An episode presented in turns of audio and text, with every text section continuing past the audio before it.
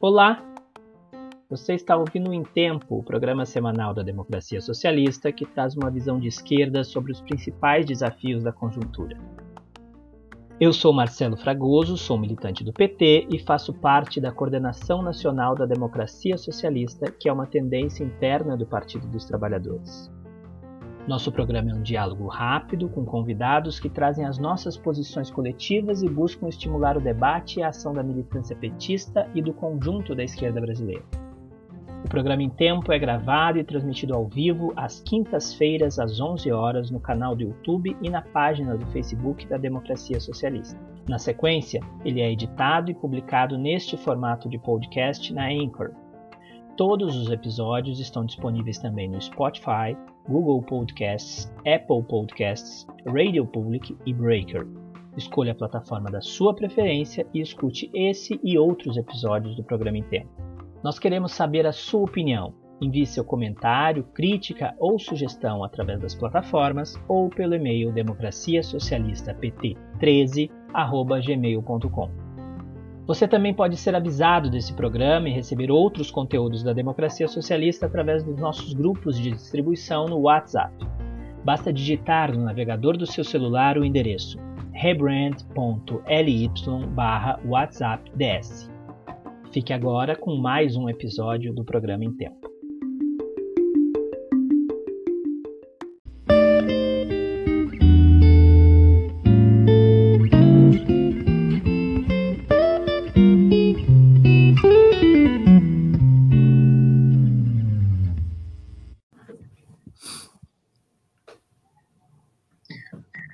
Pessoal, bom dia.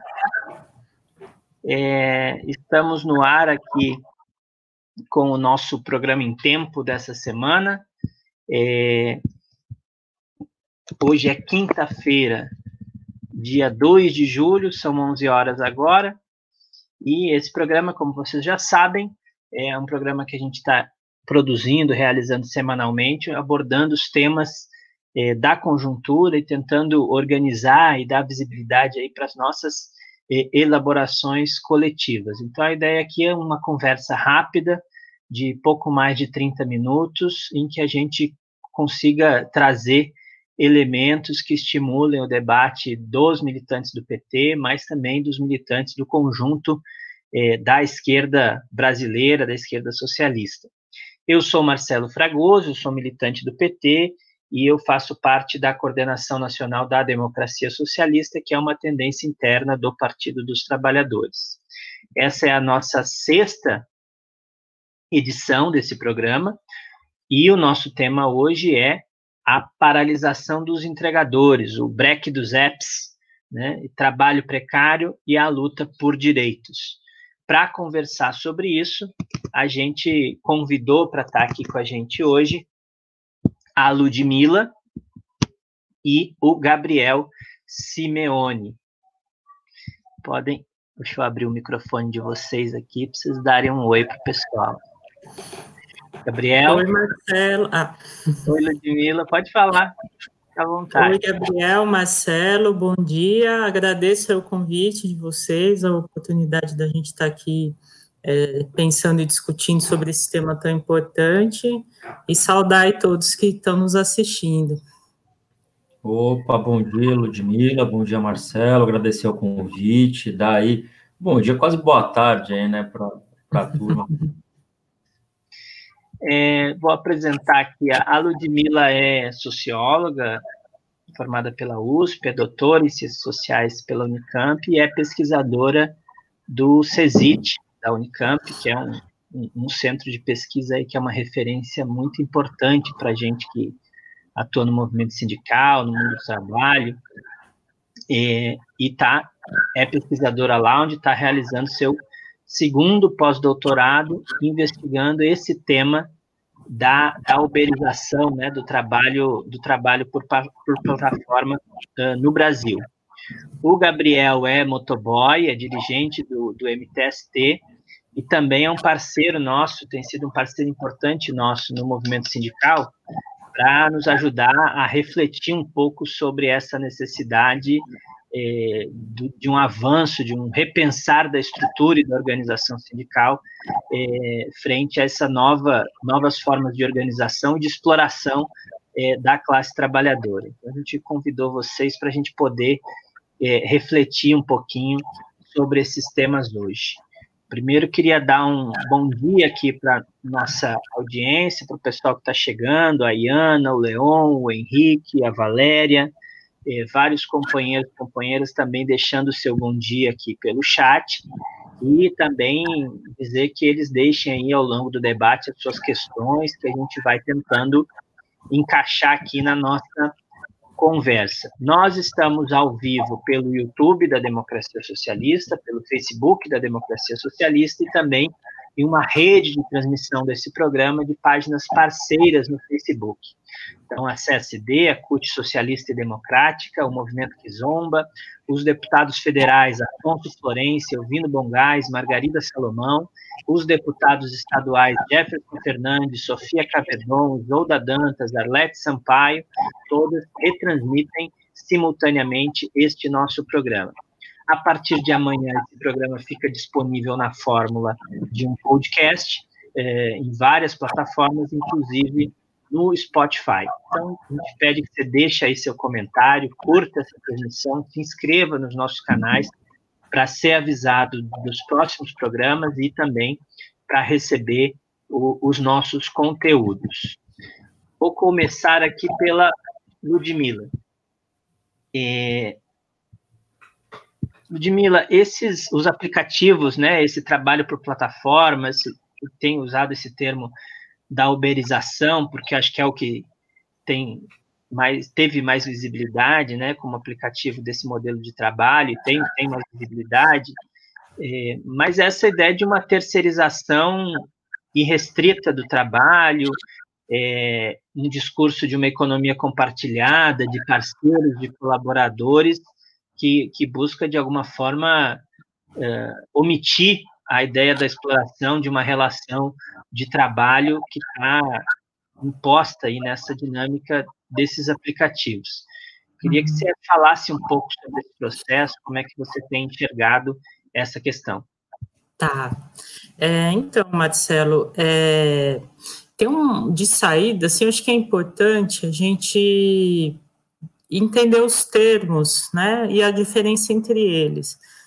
Uma coisa é a gente pensar na uberização, outra coisa é a gente falar, quer dizer, eles são usados como sinônimos, né, mas eu acho que tem um, uma questão importante aí. Outra coisa, a gente falar nesse trabalho por, pra, por plataformas, que até a gente não está sabendo bem que temos usar, a gente deveria dizer trabalho subordinado por, por meio de plataformas, algo assim, porque é um trabalho que não é só que a plataforma está mediando o trabalho, né? É um novo tipo de subordinação desse trabalhador que está acontecendo aí, né? E por isso que eu venho usando muito o termo da uberização, porque, na verdade, senão a gente dá muita ênfase ao meio. Então, parece que é porque tem aplicativo, porque tem plataforma, mudou totalmente a forma de organizar o trabalho, né? E aí a gente põe muita, nosso olho com muita força na técnica e não olha para processos que estão acontecendo no mundo do trabalho há décadas para chegar nisso, né? Então, a uberização, e aí o termo se inspira na Uber, né?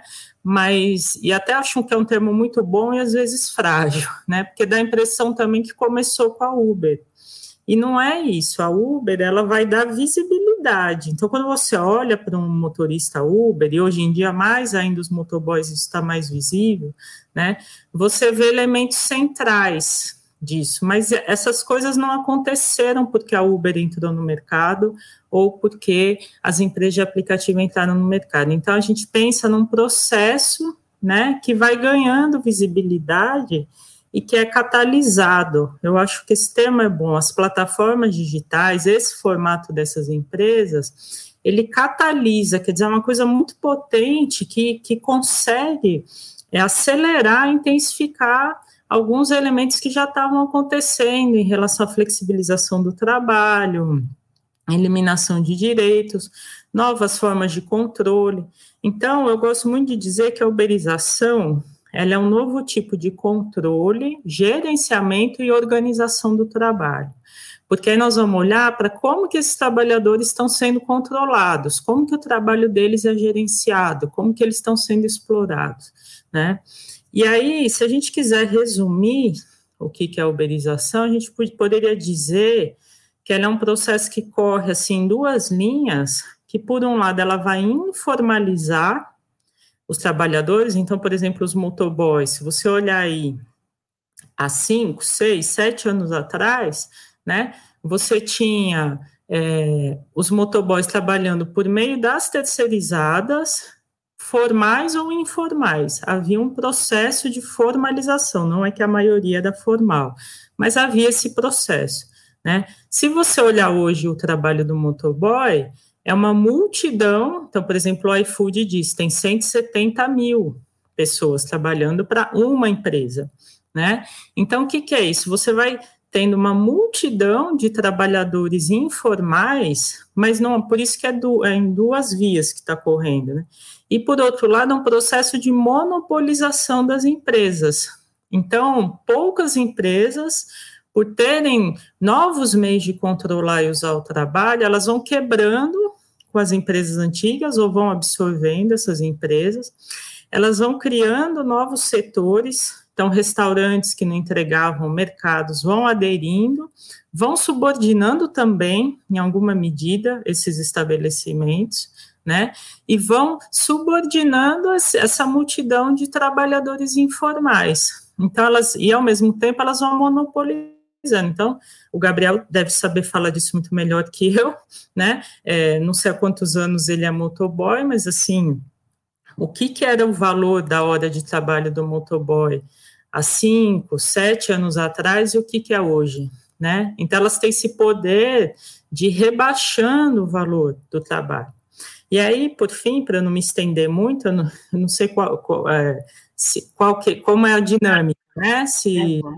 Não, faço uma exposição aqui, mas a gente vai falando dos elementos. Por fim, entra um elemento central aí, que é o gerenciamento algorítmico do trabalho. O que, que é isso? Por isso que a gente tem que entender que a uberização é um processo muito mais amplo, né? É, você transfere para o trabalhador riscos e custos da profissão, né? E você joga para ele um gerenciamento de si, então, o motoboy acorda e vai tomando decisões. E é engraçado, porque a justiça hoje em dia olha para essas decisões e fala, ah, ele não é empregado por causa disso. Né? É, mas é o contrário, todas as decisões dele estão inteiramente subordinadas às regras das empresas, né? Mas ele se autogerencia, ele toma decisão, ah, eu vou trabalhar qual horário, eu vou, eu tenho que ganhar tanto, e é, é, mentira que o motoboy define quantas horas ele vai trabalhar, ele define quanto ele tem que ganhar. E ele trabalha o quanto for necessário, né? Se ele não ganhou, ele fica na rua. Se um dia foi melhor, ele volta. E ele, ele inicia o dia dele sem ter nenhuma garantia. Essa é uma novidade da uberização, né? Você está inteiramente disponível ao trabalho mas esse gerenciamento algorítmico, ele possibilita que você esteja onde você estiver trabalhando e você só seja utilizado quando é necessário para a empresa. Então, você vira um trabalhador sob demanda. Mas não é que você está na sua casa e toca lá e você vai fazer uma corrida, não é que você está fazendo outro trabalho, você está à disposição do aplicativo. E é, essas suas estratégias são dados elas são transformadas em dados e processadas. Então, você tem a possibilidade hoje de gerenciar a atividade de uma multidão de 170 mil pessoas e combinar isso com as demandas do mercado, né? E então você vai reduzindo esse trabalhador a pura força de trabalho.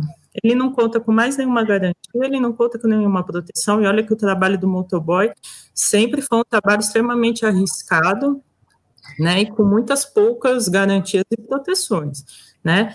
Mas agora é uma situação essa coisa do, do desemprego, né?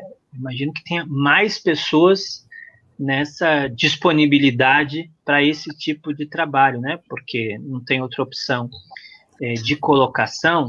Uhum. Daí eu uhum. queria perguntar para o Gabriel, é, a gente até estava falando um pouquinho aqui sobre, antes de começar, que nós tivemos uma manifestação ontem, mas não é a primeira manifestação nem de motoboy, nem de entregador, né? Uhum. Uh, e até é interessante a gente explorar um pouco uh, se, se tem de fato uma diferença entre isso, mas foi ontem o primeiro esforço nacional uh, de organização em torno de uma pauta, de um enfrentamento, né, desses trabalhadores para esses, digamos assim, monopólios até é, dessa exploração das entregas desse mercado hoje.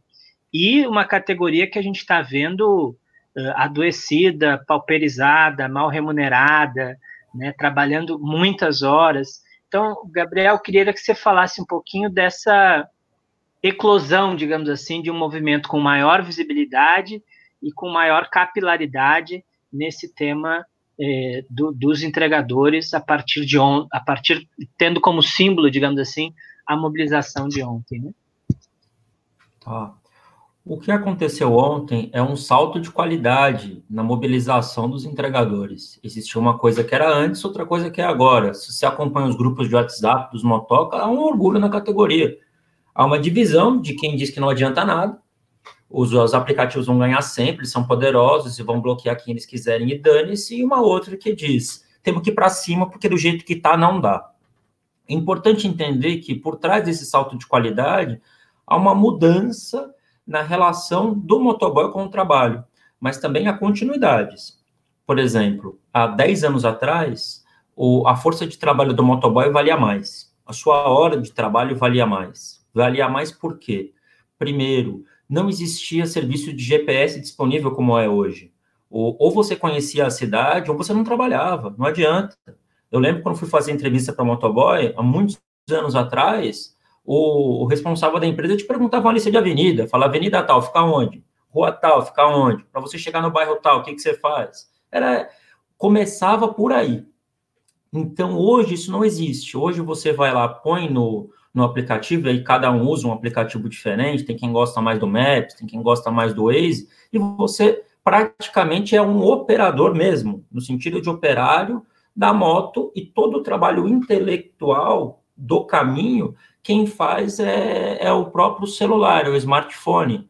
Se ilude quem acredita que motoboy ganha dinheiro correndo na rua. Quem corre na rua é menino novo, que está começando na categoria agora. Motoboy velho ganha ganha, ganha dinheiro no roteiro, que é você ir colocando uma entrega dentro da outra. Se você fica chateado que tua pizza demora, hoje é mais difícil você fazer isso. Mas o motor vai ficar sentado em cima da tua pizza um, um tempão na, na pizzaria para sair com quatro, cinco pizzas de uma vez e você faz o roteiro e assim ganha dinheiro. Qual que é a mudança de qualidade? Não é nessa flexibilização. Eu, por exemplo, trabalhava numa modalidade chamada esporádico, que a gente chama de explorádico, no caso aí, né? Que é o quê? Você é registrado na firma com salário mínimo absolutamente fictício, o salário que está lá. Você ganha, chama por hora, mas não é hora também, a hora também era fictícia. Quando você saía com uma entrega, a entrega valia 3 horas, cada hora era 5,50. Então você já saía com 15 reais. E aí, dependendo de onde é, por exemplo, você vai de São Paulo para uma cidade mais distante, é 5 horas, é 6 horas. As entregas eram tabeladas assim. Aí você andava com o telefone aqui na orelha, enfiado dentro do capacete, e o cara te ligando. Ô, Gabriel, você tá onde? Eu tô na marginal. Fia, apareceu entrega na Zona Norte, você retira? Retiro. Então, este trabalho de roteamento do, da entrega, que hoje quem faz é o aplicativo automaticamente, quando você se coloca à disposição, quem fazia era o operador da empresa de motoboy, que tinha ali uma, uma tabelinha de um, para onde ele mandou cada motoca, e como ele, em via de regra, também era o motoca mais velho da firma, ele sabia, ele montava na cabeça qual era o roteiro e para quem que ele ia dar cada entrega. Claro, se você fosse amigo dele, que no caso a gente chamava aí os peixes da firma, você ganhava as entregas melhor. Então, para o motoca, quanto mais longe ele for, melhor. Quanto mais entrega minhocada, pequenininha, tipo, vai lá no centro, tem que ficar descendo e ficar esperando. Pior é, no resumo onde eu quero chegar. Hoje, o tempo vale menos, o trabalho vale menos, porque, um, mais gente pode trabalhar. Qualquer um hoje pode pegar uma moto que tenha no que esteja dentro das regras do aplicativo, se inscrever no aplicativo e trabalhar. Dois, esse trabalho vale não só menos porque mais gente pode trabalhar, mas porque ele demanda menos conhecimento do serviço. É mais simples hoje ser motoboy. Essa é a segunda. Mas qual é o salto de qualidade? O salto de qualidade é que muitas pessoas foram empurradas para esta categoria e não eram.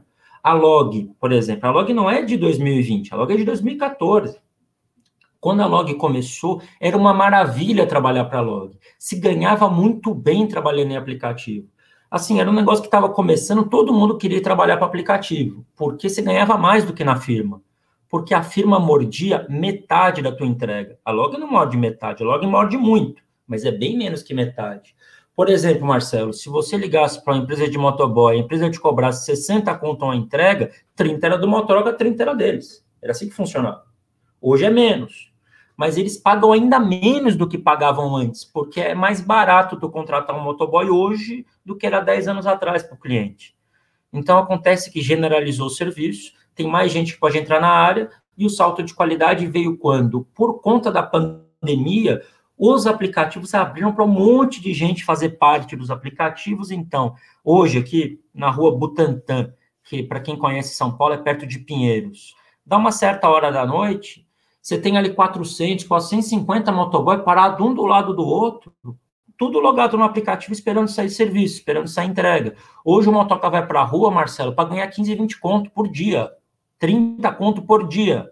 Se, você não levar a marmita para comer, tu tá lascado. Então, assim, o salto de qualidade é concentrou uma quantidade gigantesca de pessoa que não tem outra alternativa a não ser trabalhar com isso aí. De outro lado, de repente, brecou. Você ganhava tanto, de repente isso teve um tombo.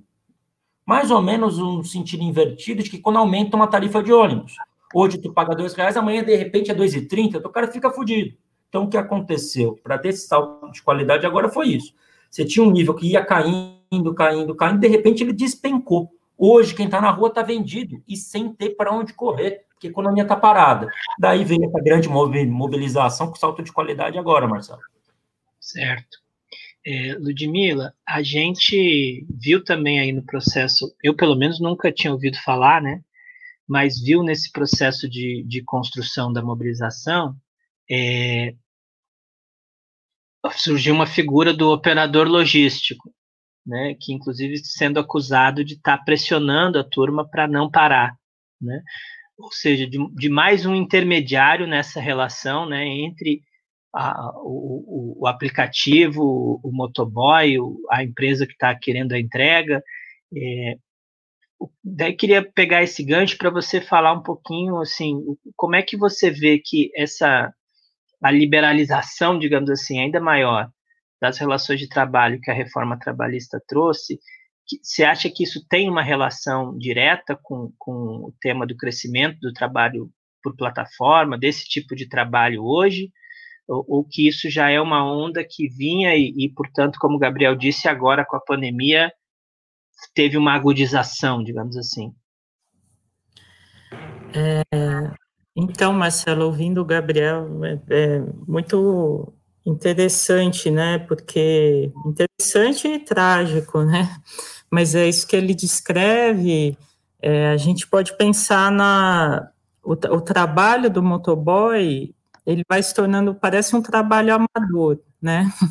Então é, você tinha uma identidade profissional muito clara do motoboy, uma série de conhecimentos e aí, até se o Gabriel, depois, eu, eu fazendo pergunta, né, tô furando o esquema aqui, mas é. o Gabriel podia contar melhor para a gente isso, a diferença do operador logístico, o motoboy, né, não o cara, porque também chama, o motoboy, o cara que media chama operador, e o, o nuvem, né, porque quando eu soube dessa categoria, Gabriel, achei que era uma re, recriação da, do trabalhador do explorádico e do por contrato, né? Então, por contrato seria o, o OL, né? Mas parece que a coisa é mais refinada, né? Mas, enfim, estou aí intrometendo na...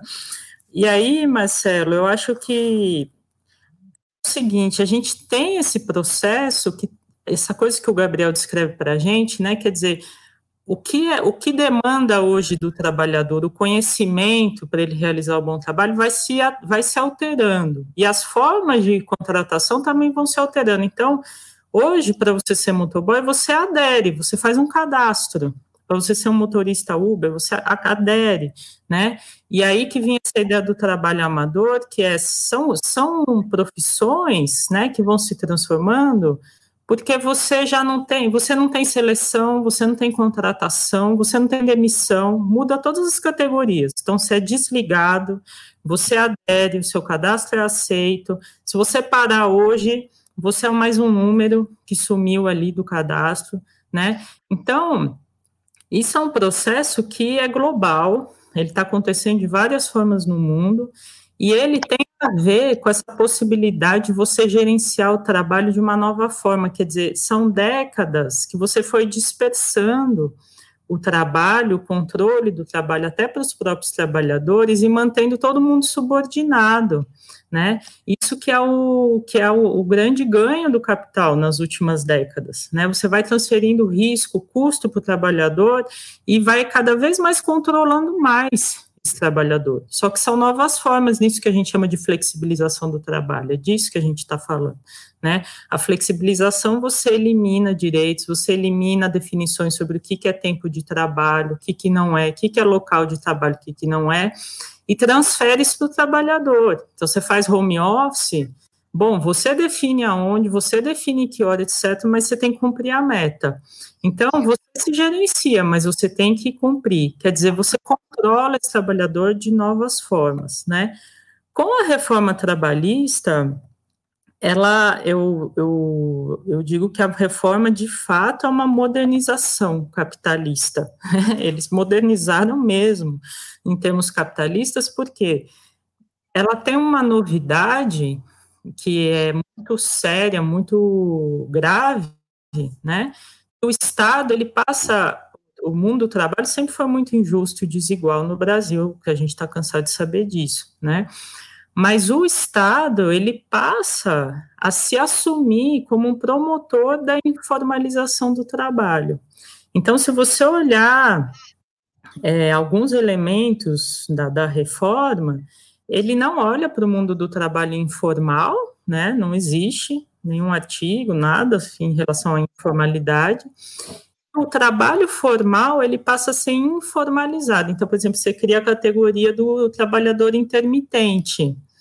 Esse cara, na verdade, ele vai viver como um trabalhador informal, que não tem também nenhuma garantia, é um trabalho sob demanda. Só que agora ele vai aparecer como formal, porque está ali embutido na hora do trabalho dele, né, o, o, pagamento de determinados benefícios, né, só que ele não vai nem ganhar um salário mínimo por mês por lei, quer dizer, você paga agora a hora do salário mínimo, você não tem mais que pagar um salário mínimo. O autônomo exclusivo. O autônomo exclusivo é a legalização da pejotização do trabalho, né? Que também já estava sendo feita com a figura do MEI, essas coisas vão se encontrar e são potencializadas agora. A reforma, vários é, elementos dela vão tentar discutir isso que eu estava falando do trabalhador ser disponível e só utilizado quando necessário, a reforma ela tenta fazer isso por dentro do trabalho formal. Então, por exemplo, bom, sua jornada já começou, mas você está andando do portão da fábrica até o local do trabalho, isso não é tempo de produção. Eu não estou utilizando você ainda. Então, você não, isso não conta como sua jornada mais, né? Olha que refinado isso.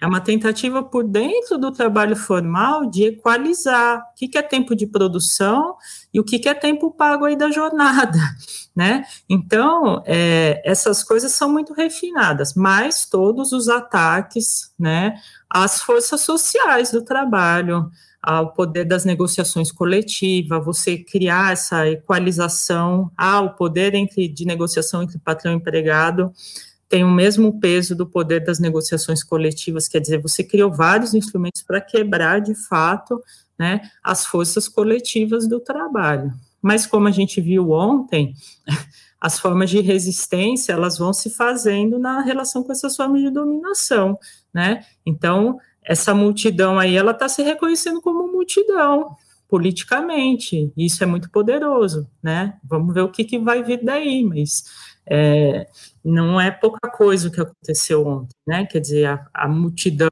de motoboys se reconheceu como multidão e seu poder enquanto multidão. Gabriel, nesse, pegando esse gancho, então, da, da, da Ludmilla, né? Essa multidão aí, é, nós estamos entendendo que ela tem, tem origem no quadro econômico, social do, do Brasil, ou a relevância, a, esse caráter massivo dela ganha ganha essa dimensão por esse quadro de desemprego crônico, né, que a gente está tá vivendo, que certamente eh, se ampliou muito agora nesse período da pandemia. Como é que você vê isso, essa, esse trabalho como uma opção e como é que você enxerga que as plataformas têm usado esse momento para superexplorar, né?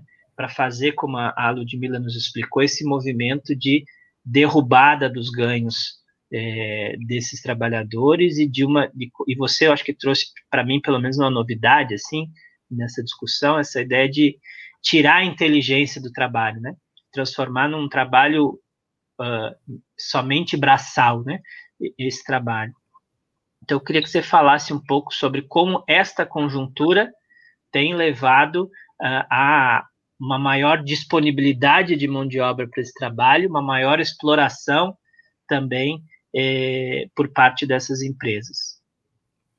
Bom, o, em que pese a diversificação, as novas formas de exploração, as contas não se diversificaram, elas continuam chegando igualzinho antes. O aluguel continua chegando, a conta d'água continua chegando, então, se de um lado o capital diversi, diversifica a forma com que a exploração aparece, a forma como ela chega na nossa vida mudou muito pouco. Então, o peão tem que dar um jeito de se virar. Essa é a primeira coisa. Então, eles aproveitam dessa condição, que é essa falta de escolha que a epidemia evidencia. Todo peão sabe que o vírus é perigoso. Ninguém é burro, ninguém é trouxa. Todo mundo tem medo. Só que olha e fala, entre o vírus, assim, eu vou morrer de qualquer jeito. Se eu ficar em casa, a conta vai chegar, eu vou ser despejado. E aí eu vou morar onde? Então, existe uma pressão para ir trabalhar. Segundo, o, nunca o capital vai conseguir excluir a inteligência do trabalhador. Pense o seguinte: é verdade, eles tiraram aquilo que era você saber o roteiro, fizeram isso com os taxistas também. Você tinha que ter um mapa na cabeça. Vixe, o motoca que estiver ouvindo vai lembrar da época que a gente rodava aqueles guia horroroso, aquele guia de ruas. Depois de um tempo você trabalhando na rua, o bicho ficava todo úmido, molhado, começava a ficar pesado, uma coisa nojenta, é coisa horrível. É melhor, não é pior que a gente tenha o GPS no celular. É melhor, ninguém aguentava aquele guia, Marcelo, era horroroso.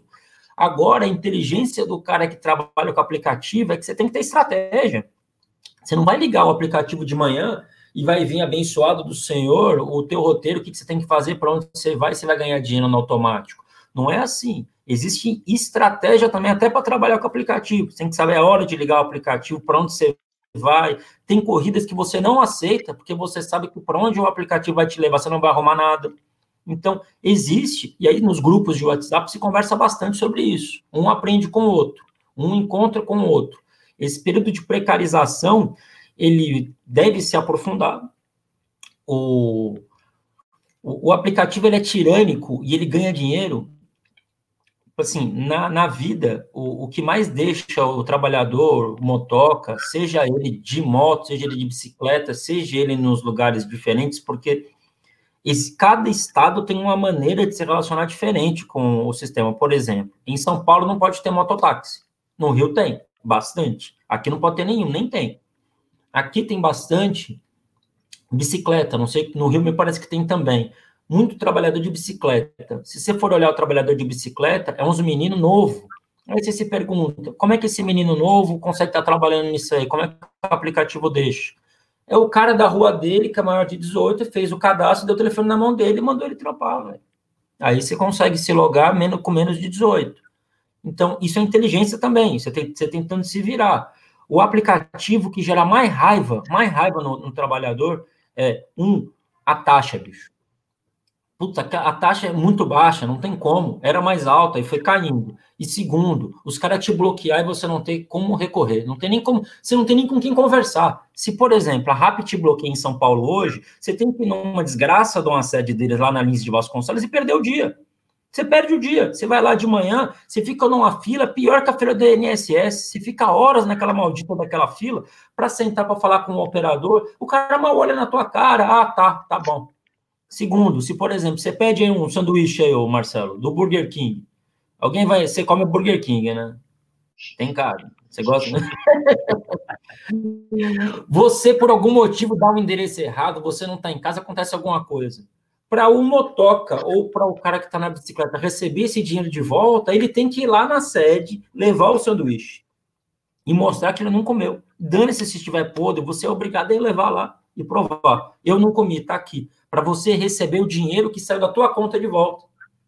Então, todo o risco é do operador. O aplicativo não tem risco nenhum. Ele pode escolher a hora que você quiser, ele te paga o quanto quiser. Se der erro na conta, quem perde o dia de trabalho é você. Você não vai receber o tempo que você deixou de ganhar e rodando para recuperar um erro que é deles. É tirania o nome disso, completo. É lógico o trabalhador ficar com raiva. Então, neste período de Bolsonaro, nesse período de mudança da legislação, a gente não pode cair na outra ilusão de que o motoca quer voltar para trás. Mesmo na época da CLT, tinha uma troca que não queria trabalhar na CLT. É, também tem vantagens o negócio de você poder entrar a hora que você puder, não porque é vagabundo, não é porque você tem suas coisas para fazer da vida também. Então, o quadro, ele é complexo. Os trabalhadores sempre vão se organizar. Por exemplo, essa mobilização que teve ontem, eu não conheço muito do Brasil, conheço de São Paulo. O, aqui teve pelo menos dois tipos de mobilização. Uma organizada pelo Sindicato dos Motoboys, que tem como principal dirigente o Gil, que organiza mais os motoboys CLT, de firma mesmo, que a firma até liberou para ir na greve ontem, uma parte delas. A outra, uma organização completamente autônoma dos, dos motoca de aplicativo que foi se conhecendo nos bolsão, foi montando grupo de WhatsApp, e já houveram outras mobilizações, a de ontem foi a maior. Você tem uma ideia, parou, Marcelo, mais de 10 shopping em São Paulo, que o motoca parou, tem um, uma, uma página de Facebook chama Treta, procura aí, ela, ela pega bem. Coloca lá, parou, fez piquete na porta e os motoquinhos encostando e entrando junto na conversa. São novas formas, elas estão acontecendo, tá legal, tá crescendo. Quem tá cético e acreditando que o aplicativo vai ganhar todas, desconhece a lógica de funcionamento do aplicativo. Esses caras não trabalham com lucro corrente, esses caras trabalham com expectativa de lucro. Se você for olhar o balanço desses caras na bolsa, todo ano esse balanço é negativo, eles têm prejuízo, é, não tem lucro líquido. Eles ganham em cima do mercado de futuros. A expectativa do que eles vão ser faz com que eles tenham um bom rendimento hoje. Então, se a gente consegue se organizar, botar pressão em cima da expectativa de futuro dos aplicativos, a possibilidade de conquista é real, porque a imagem pública do aplicativo fica arranhada. Então, não está fácil o cenário. O Bolsonaro, de fato, é muito forte. Os aplicativos são, de fato, muito fortes, mas eles não podem tudo e não são capazes de sobreviver a todo e qualquer tipo de pressão. Se é verdade que não brecou o aplicativo ontem, é verdade que todo mundo está falando do trabalhador do aplicativo hoje. Vai saber claro, o dia de amanhã. Claro. E tem, tem uma percepção, assim, de que o, o trabalho por jornada, é, ele, é ele foi uma, assim, ao mesmo tempo que ele respondia a uma organização da produção capitalista, ele foi uma vitória, uma conquista dos trabalhadores. Né? Você não trabalhava mais por produção, passava a ter, ter garantido uma remuneração ao longo de uma jornada. Da mesma fórmula, o, o contrato coletivo ele respondia a uma necessidade do capital organizar a gestão da, da, da sua mão de obra, né, frente a um contrato individual, mas também respondia a uma, a uma organização, determinada organização da produção. Essa mudança tem, tem feito a gente não retroceder do ponto de vista tecnológico, mas retroceder do ponto de vista dessas relações de trabalho. Então, para a gente ir encaminhando aqui para o final da nossa conversa, eu queria pedir um pitaco e uma opinião de vocês dois é, eu, eu sou, sou militante do PT, da DS, mas atuo na CUT, sou assessor na, na CUT, é essa relação com o movimento sindical. né? Então, nós vimos ontem uma mobilização forte, vimos que é uma organização fluida, como o, o Gabriel trouxe aqui para a gente, é, vimos que os sujeitos dessa mobilização estão é, colocando questões trabalhistas importantes, fundamentais né, para sua sobrevivência, mas que é muito distantes daquela da parte da classe que o movimento sindical organiza ainda hoje, né? É, que é a, quem está submetido ao contrato formal de trabalho. Então, eu queria que vocês falassem um pouco o que, que vocês enxergam de possibilidades né, para uma convergência maior de uma luta sindical, do papel do sindicato, é, e com a eclosão dessas mobilizações é, tão, não são espontâneas, né, mas organizadas muito à margem do que se tem hoje de organização sindical no Brasil. Né? Então, vocês enxergam um caminho de convergência dessas coisas no futuro? né, de a gente conseguir aproximar um pouco essa organização que está fora da, do contrato coletivo, está fora da relação formal de trabalho, né, é, de, de, um sindicalismo que vem aí nos últimos 30, 30 anos organizando a classe trabalhadora formalizada da CLT, então, como é que vocês enxergam a possibilidade de a CUT debate muito isso hoje, né? Como representar o conjunto da classe? Como o sindicato é uma ferramenta útil para toda a classe? e não só para quem tem a carteira assinada e o contrato formal. Então, queria ouvir um pouco como é que vocês enxergam eh, as possibilidades disso. Ludmila? É, eu acho que esse momento ele, ele traz muitos desafios para a gente. É, e assim, os estudos do trabalho, as teorias em torno do trabalho, as formas de organização política, elas se fazem muito em torno da figura do trabalho formal, né?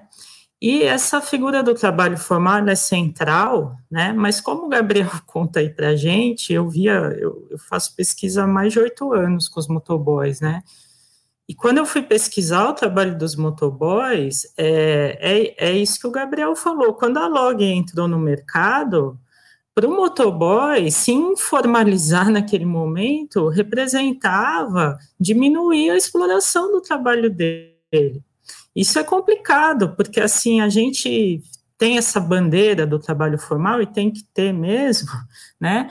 Mas a gente também está sendo desafiado a compreender que o mundo do trabalho brasileiro ele é permanentemente injusto e ele esfola o trabalhador, mesmo por dentro do trabalho formal. Né? Isso não quer dizer que a gente não tem que mais batalhar pelas regulações do trabalho e os direitos, mas a gente tem que incluir na, no nosso discurso né, a perspectiva dos trabalhadores, e mais, os trabalhadores brasileiros eles transitam entre o trabalho formal e informal. Se você olhar a trajetória de vida do motoboy, esse cara já fez tanta coisa na vida, não é, Gabriel? Assim, a, a, ele já passou por, por diversas ocupações, ele já foi formalizado, ele tentou um empreendimento próprio, né? Outro dia eu estava conversando com um motoboy que ele era motoboy ao mesmo tempo sacoleiro, então no meio das entregas ele estava comprando mercadoria, vendendo mercadoria, né?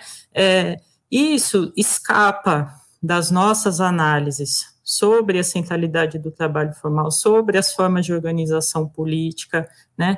Então, talvez a gente agora está sendo mais chamada ainda a, a, compreender isso, e até a gente daí não sabe explicar, pô, por que, que a CLT não é a bandeira principal hoje dos motoboys, né? É difícil a gente explicar isso, pô, todo mundo devia ter, querer ter carteira assinada, e aí, se você questionar isso, parece que, nossa, você está cometendo um crime, porque o horizonte é da formalização. Ninguém está falando contra direitos, proteções, regulações, mas a gente tem que entender a complexidade desse campo todo e como que a vida das pessoas vai se estruturando para a gente conseguir realmente formular né, quais são os novos horizontes que a gente quer traçar para o mundo do trabalho, olhando para essa realidade brasileira. Né? Até quando a gente olha a reforma trabalhista, claro, ela é um assassinato, né? A CLT, ela é brutal, ela é perversa, né? mas de fato a gente não tinha muito uma formulação do que, que era uma contraposição a isso. Quer dizer, nós estamos sendo desafiados mesmo, né? E, e eu acho que, que isso tem uma riqueza também, né? É, da gente imaginar outros possíveis aí, pensar nas nossas categorias e, e ouvir a experiência né, e olhar para a trajetória desses trabalhadores e olhar para a realidade do mundo do trabalho, né, brasileiro, para a gente pensar mesmo o que que é essa categoria, como que a gente quer brigar e lutar, o que que nós estamos falando quando a gente está falando da formalização do trabalho, né? Então, mas é um, é um exercício muito desafiador mesmo. Mas aí fica todo, a gente fica escrevendo não sei o quê, e de repente né, os motoboys estão na rua fazendo uma greve nacional. Isso que é a, a beleza da, da história, né? São sempre as, as os impões, ninguém estava enxergando isso, de repente o negócio né, é, vem da, da própria experiência e da vida cotidiana dos trabalhadores. Legal, legal. Sim. Gabriel? O, a, a, organização sindical é a forma de aparição da nossa época que corresponde a uma necessidade de sobrevivência. Ele vem dos grupos de ajuda mútua. Em uma época em que não existia previdência, não existia nada, tu ia trabalhar, se você se machucasse era problema seu. Então, a peãozada, o que que faz? Cada um bota um pouquinho de dinheiro numa caixinha e diz, quem se machucar, usa esse dinheirinho aqui. Isso vai se desenvolvendo e, com base na, na situação real da classe trabalhadora se eleva um tipo de movimento sindical que é composto essencialmente de campanha salarial, greve e mecanismo administrativo de auxílio cotidiano. Então, você tem a sede do sindicato, o peão, quando precisa de alguma coisa no cotidiano, sabe a quem procurar, sabe aonde ir, e do ponto de vista de agenda, você vai de greve e campanha salarial. Se campanha salarial é muito mal sucedida, a greve, ou você faz a greve antes para pressionar a campanha salarial. É mais ou menos esse o mecanismo. No momento em que não tem salário fixo, perde sentido a campanha salarial. No momento em que não tem como você fazer greve, por exemplo, negação de serviço, como seria no caso dos, dos trabalhadores por aplicativo, que você consegue fazer paralisação, é diferente, o, essa estrutura sindical perde sentido, mas não perde sentido o motivo que a criou, que é a necessidade de sobrevivência da classe trabalhadora. Então, vamos lá. Primeiro, o movimento sindical não vai acabar que vai acontecer uma mudança. Cito como exemplo o Sindicato dos Bancários de São Paulo, que faz todos os anos uma campanha de filiação muito bem sucedida. Então, mesmo com a mudança que está dificultando a vida agora para os bancos digitais que não têm agências, há um esforço de sindicalização desses trabalhadores. A questão é que são trabalhadores que, em tese, quem organiza é o SindPD, que são trabalhadores da área de tecnologia, é dificílima agora a qualificação. O cara da Nubank, do Banco Original e Bancário, os caras ganham da gente, na diversificação. Mas você pega um outro exemplo, o MTST. Acabamos de fazer uma campanha de arrecadação de fundos, porque nós somos um, um movimento territorial, então, no momento de pandemia, precisava de fundo para a gente conseguir levar a solidariedade às famílias. Foi mais de um milhão de reais, a vaquinha está aberta ainda, distribuímos aí muitas toneladas de comida na organização coletiva, que é aquela prosa do começo. Se a forma de exploração muda, a forma como ela chega na nossa vida não muda. O aluguel não parou de chegar um único mês na pandemia. Então, existem, existe uma diversidade de formas em que o trabalhador vai se organizando. Por exemplo, se quiser ter um relato mais preciso de como funciona o motoboy, não sou nem eu. Tem um amigo, chama Chicão, outro chama Moisés. São aqui da região também. Aliás, gravaram um podcast, o MTST. Todos, todas as semanas gravam um podcast exatamente com categorias de trabalho diferentes teve o da diaristas, teve da construção civil e tem um com motoboys. Chama Pode Ocupar. Procura no Spotify ou no teu player de podcast favorito, você vai encontrar lá um relato bastante preciso de como a categoria ela opera. Então, do ponto de vista da permanência da organização dos trabalhadores, sempre que eles tentam nos diversificar, o sucesso deles, enquanto aprofundamento da miséria, nos junta de novo. Esse negócio aí de trabalhar cada um com o teu problema, cada um do seu lugar, cada um do seu jeito, isso funciona até a página B. O, no passado, o principal inimigo do motoboy era o carro. porque a gente não se unia para falar de salário, se unia quando um caía no chão e o motorista, como está protegido dentro do carro, tinha que chegar vários motoques, senão o cara ia embora, te deixava jogado no chão, dizia, dizia que a culpa era sua, porque por mais que ele te fechou, quem está machucado é você. Então você está lá no chão, vai reivindicar o que de direito trabalhista, vai reivindicar o que de direito sequer no trânsito, se você está lá com o braço fraturado no chão. O outro motoboy chega e abraça e tenta resolver a situação. Quem uniu o motoboy foram os aplicativos, que botou o motoca tudo nos bolsão, com a mesma roupa e com a mesma mochila, um olhava pro outro e falava, tá foda hoje, né? Puta, não toca. E aí, tocou o seu aí, filho, também não tocou, não. Porra, esses caras estão enchendo o rabo de dinheiro e nosso, nosso celular não toca aqui. Alguém tem que fazer alguma coisa. E se alguém tem que fazer alguma coisa, tá meio que unindo, como os unia em 2013 dentro dos ônibus. A turma descia dos ônibus de raiva porque se esse, sim, no ônibus a lógica é muito parecida com a do motoboy, porque todo mundo pega o mesmo ônibus mais ou menos todo dia no mesmo horário. Então teve até festa de aniversário em ônibus já, Marcelo. Porque as pessoas estão tão acostumadas umas com as outras que cada um já tem meio que até o teu cantinho. É mais ou menos igual sala de aula. Não tem lugar marcado para cada um sentar. Mas depois de dois meses de aula, todo mundo senta no mesmo lugar, mais ou menos. O ônibus é igual.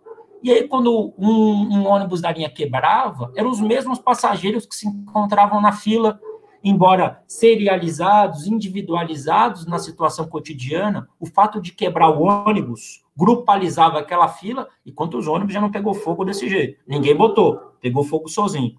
Mesma coisa vale para os bolsões de motoboy, mesmo, mesma coisa valerá para as próximas organizações de classe e categoria. O sindicato é a forma, gosto do nome, mas o nome pode mudar, nós vamos continuar se organizando.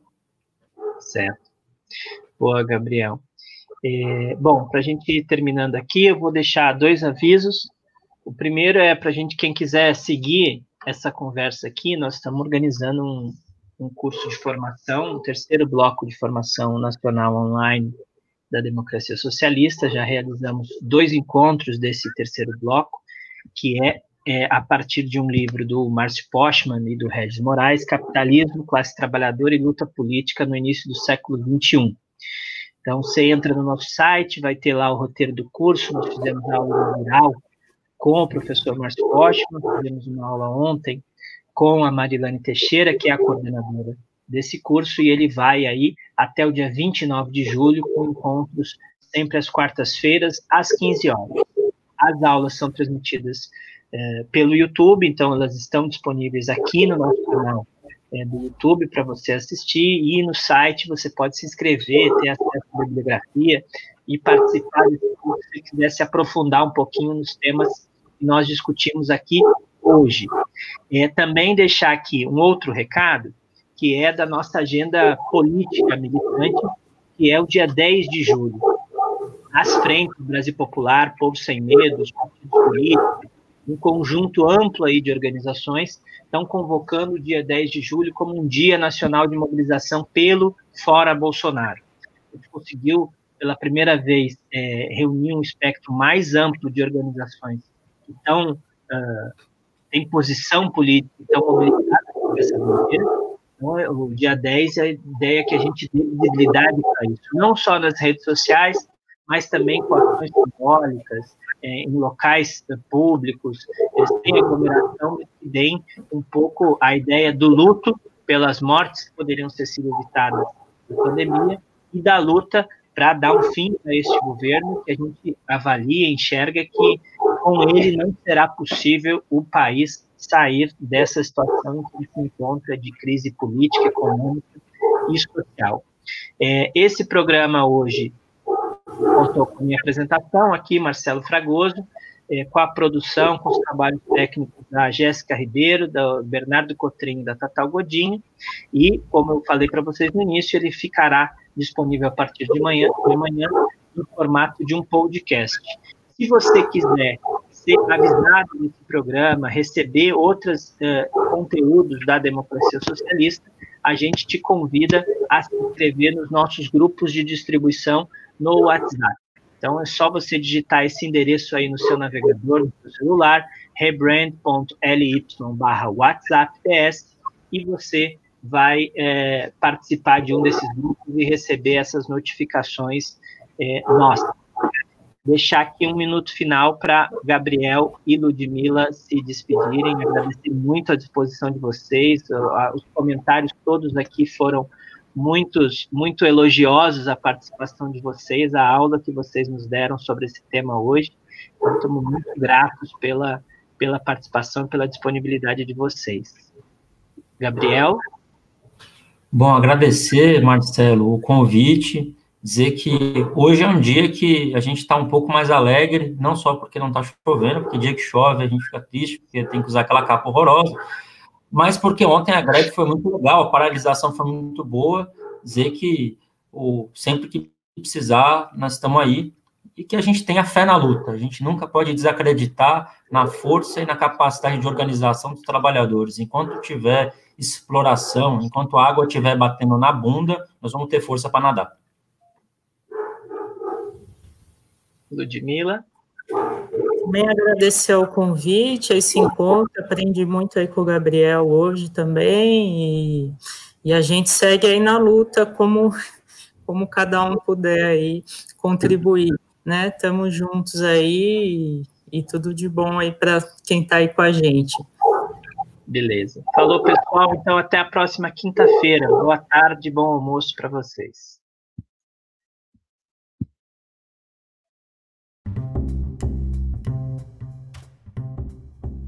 Esse programa contou com a minha apresentação, Marcelo Fragoso, e com a produção e trabalhos técnicos de Bernardo Cotrim, Jéssica Ribeiro e Tatal Godinho.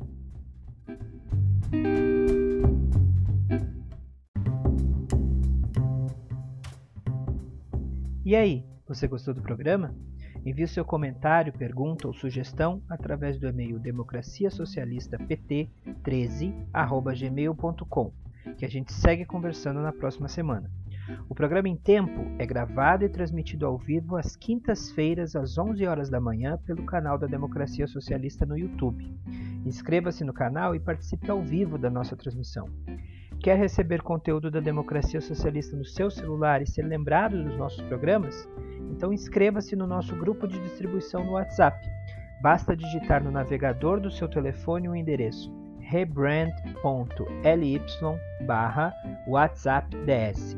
Muito obrigado pela audiência, fiquem bem e até a próxima semana.